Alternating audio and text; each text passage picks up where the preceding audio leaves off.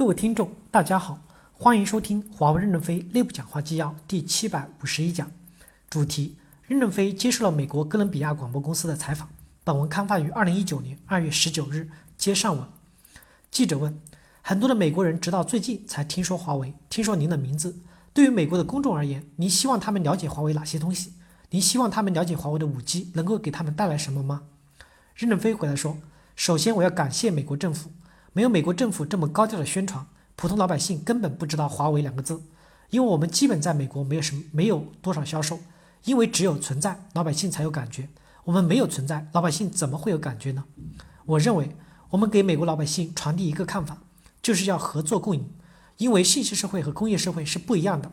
工业社会时，一个国家可以封闭起来做一台缝纫机，完全不靠别的国家，就可以把一台缝纫机做出来，把一台拖拉机做出来，把一台汽车做出来。把一台火车做出来，把一艘轮船做出来，这是在信息社会，是靠大家一块砖一块砖的建成全球一个网。一个国家的努力不够的，要全世界的国家共同来努力，才能建成未来的社会。我们能给美国人民做一些什么贡献呢？现在我们的网络很优秀，将来有些网络适合于美国使用，美国也是可以选用的。你一时不选用，我们就先把别的地方做好了，再回来去做美国，迟早我们会对美国人民要做出贡献的。记者问。非常感谢您的时间，我还有两最后两个跟您个人相关的问题。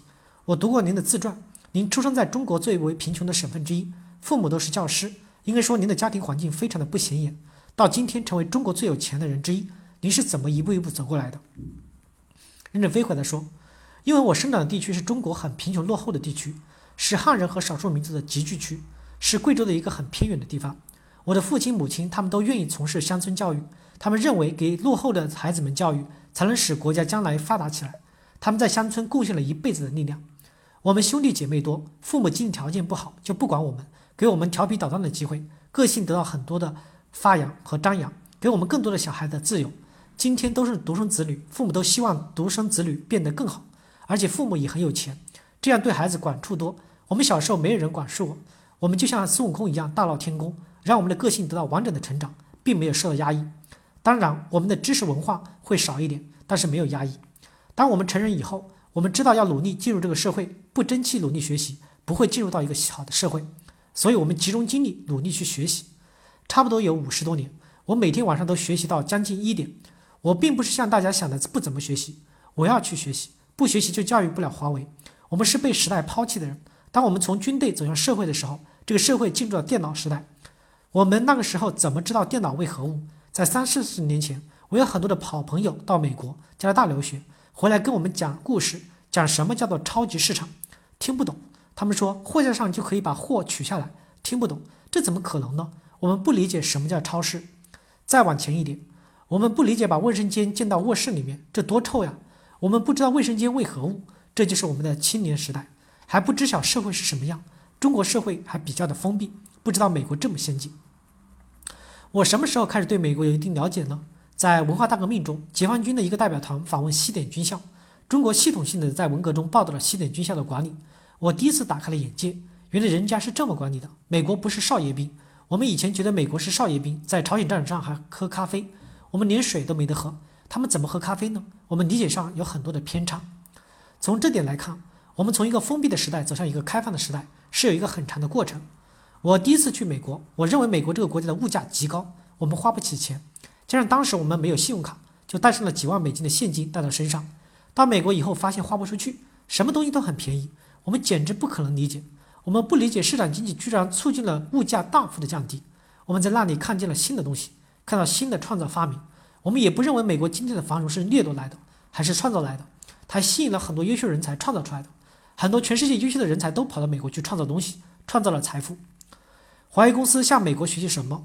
我们要开放胸怀，让所有优秀人才愿意到华为贡献，而不是我的家人到华为来捞钱。钱没有做出来是捞不到钱的。所以，我们建立向美国学习的精神，团结一切不可团结、一切可以团结的力量和人，大家共同来奋斗，共同来奋斗，团结就是力量。选择慢慢走，就走到了今天。这个与我个人的生活信息很单调也有关系。其实我没有兴趣。我太太总是批评我说：“你没有朋友，也没有爱好。”我说我爱好读书，爱好写文件，最高兴的事情就是改文件。为什么改文件呢？每天早上我七点半吃完饭就到公司上班，八点到九点是我精神状态最好的时候，我就来改文件和签发文件。九点上班到上午也是我精神状态比较好的时候，我就开会听汇报。到下午我觉得我状态要差一点，我就喝一杯咖啡跟大家座谈，听听大家有什么意什么批评的意见。我在网上大量看对我们的批评，包括对我的批评。我觉得他批评的对，有没有机会找他谈一谈，听他批评。有些批评的很优秀的人，让我让人力资源部去查一查，他批评的这么好，到底干得好不好？前三年干得好，批评的也好，说明他是很优秀的人才。能不能被破格提拔？我有时候说，大家也不一定听，但是我提议以后，总会影响很多的高层领导对他的关注。有些优秀的人才会一层层的破格成长。其中有一个人在非洲的一个小国，我和我太太去看望他的时候，我他跟我讲，老板，我今年涨了三级。后来地区部总裁告诉我，不对，他涨了四级。为什么？他代表说，已经有一级在十二月份批下来了，他不知道。这个孩子管一个国家才二十六岁，所以华为在用人上不拘一格。跟美国是一样的，美国这个国家多么伟大！布热津斯基、基辛格、奥尔布莱特、索罗斯都是东欧人，但是在美国担任这么高的职务，对美国这个国家做这么大的贡献，这就是美国开放的结果。我们要学学习美国的开放，使我们公司强大。我们就是基于这些东西，慢慢的来做。而且我个人的性格是窄窄的，所以让我们公司前面的道路也窄窄的。千万不要做房地产，千万不要做赚钱的东西。我们做世界上最难的、最不赚钱的东西。因为人们不愿意做最难、最不赚钱的东西，就是通信，就是电信，就是五 G。我们不是五 G 了，很快就进入六 G。将来我们有一种新的设备是非常适合美国的，比如说五 G 是全世界我们做的最好，微波全世界是我们做的最好。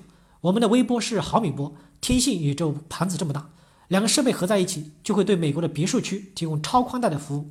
微波能传一百 G，五 G 的基站能传十 G，它们叠在一起就对美国的别墅区提供超宽带的服务。美国的别墅区为什么得不到宽带服务呢？美国的土地是私有的，到美家的光纤要穿过美家土地的时候，要进行谈判，这个谈判的过程很复杂，光纤就很难穿过去，光纤不能到美家，很多富有的人享受不到 8K 的电视。中国现在 4K 了，美国还没有 4K，日本是 8K 了。将来用我们这个设备，只要一个铁棒立起来，就可以覆盖几公里的所有的豪宅。我们这个设备可能世界上没有别的国家可以做得出来，没有别的公司可以做得出来。我们能做出来，将来我们可以卖给美国，只要美国的那个时候喜欢我们。当然，美国迟早会喜欢我们的，他会了解我们的。世界上有一句话叫“不打不相识”，因为和美国打了，越打美国才知道华为原来是这么的好，他们就觉得我们可以做朋友吧，我们就握手，我们就和美国友好了。不要担心我们对世界威胁，我们为什么威胁世界呢？世界的和平才能造福人类，我们为什么要参与这些东西？中美两国之间没有根本的利害冲突。从庚子赔偿开始，美国捐款培养了清华大学，美国致力于给中国人中国培养人才。第二次世界大战中，美国牺牲了非常多的人来制止了法西斯的蔓延，这些都是对人类的很大的贡献。中美两国在邓小平开放改革交流以后，中国也开始从一个落后的国家发展起来，没有根本的利害冲突。华为和美国也没有利害冲突。美国说今年开放了，华为来做我们的市场，我们也做不了。美国太发达、太先进了，而且太大了，要大要得。太多了，我们卖不过来。你看，我们今天还是供不上货，我们的计划体系很落后，终端经常被骂的是没有货卖。找我，我说我也买不到，因为我们也不能从公司内部去买货，我也只能从网站上去买货。网站不认识我，怎么会卖给我呢？所以，我们采取的缓慢的发展过程，总有一天我们会对美国是有贡献的。感谢大家的收听，敬请期待下一讲内容。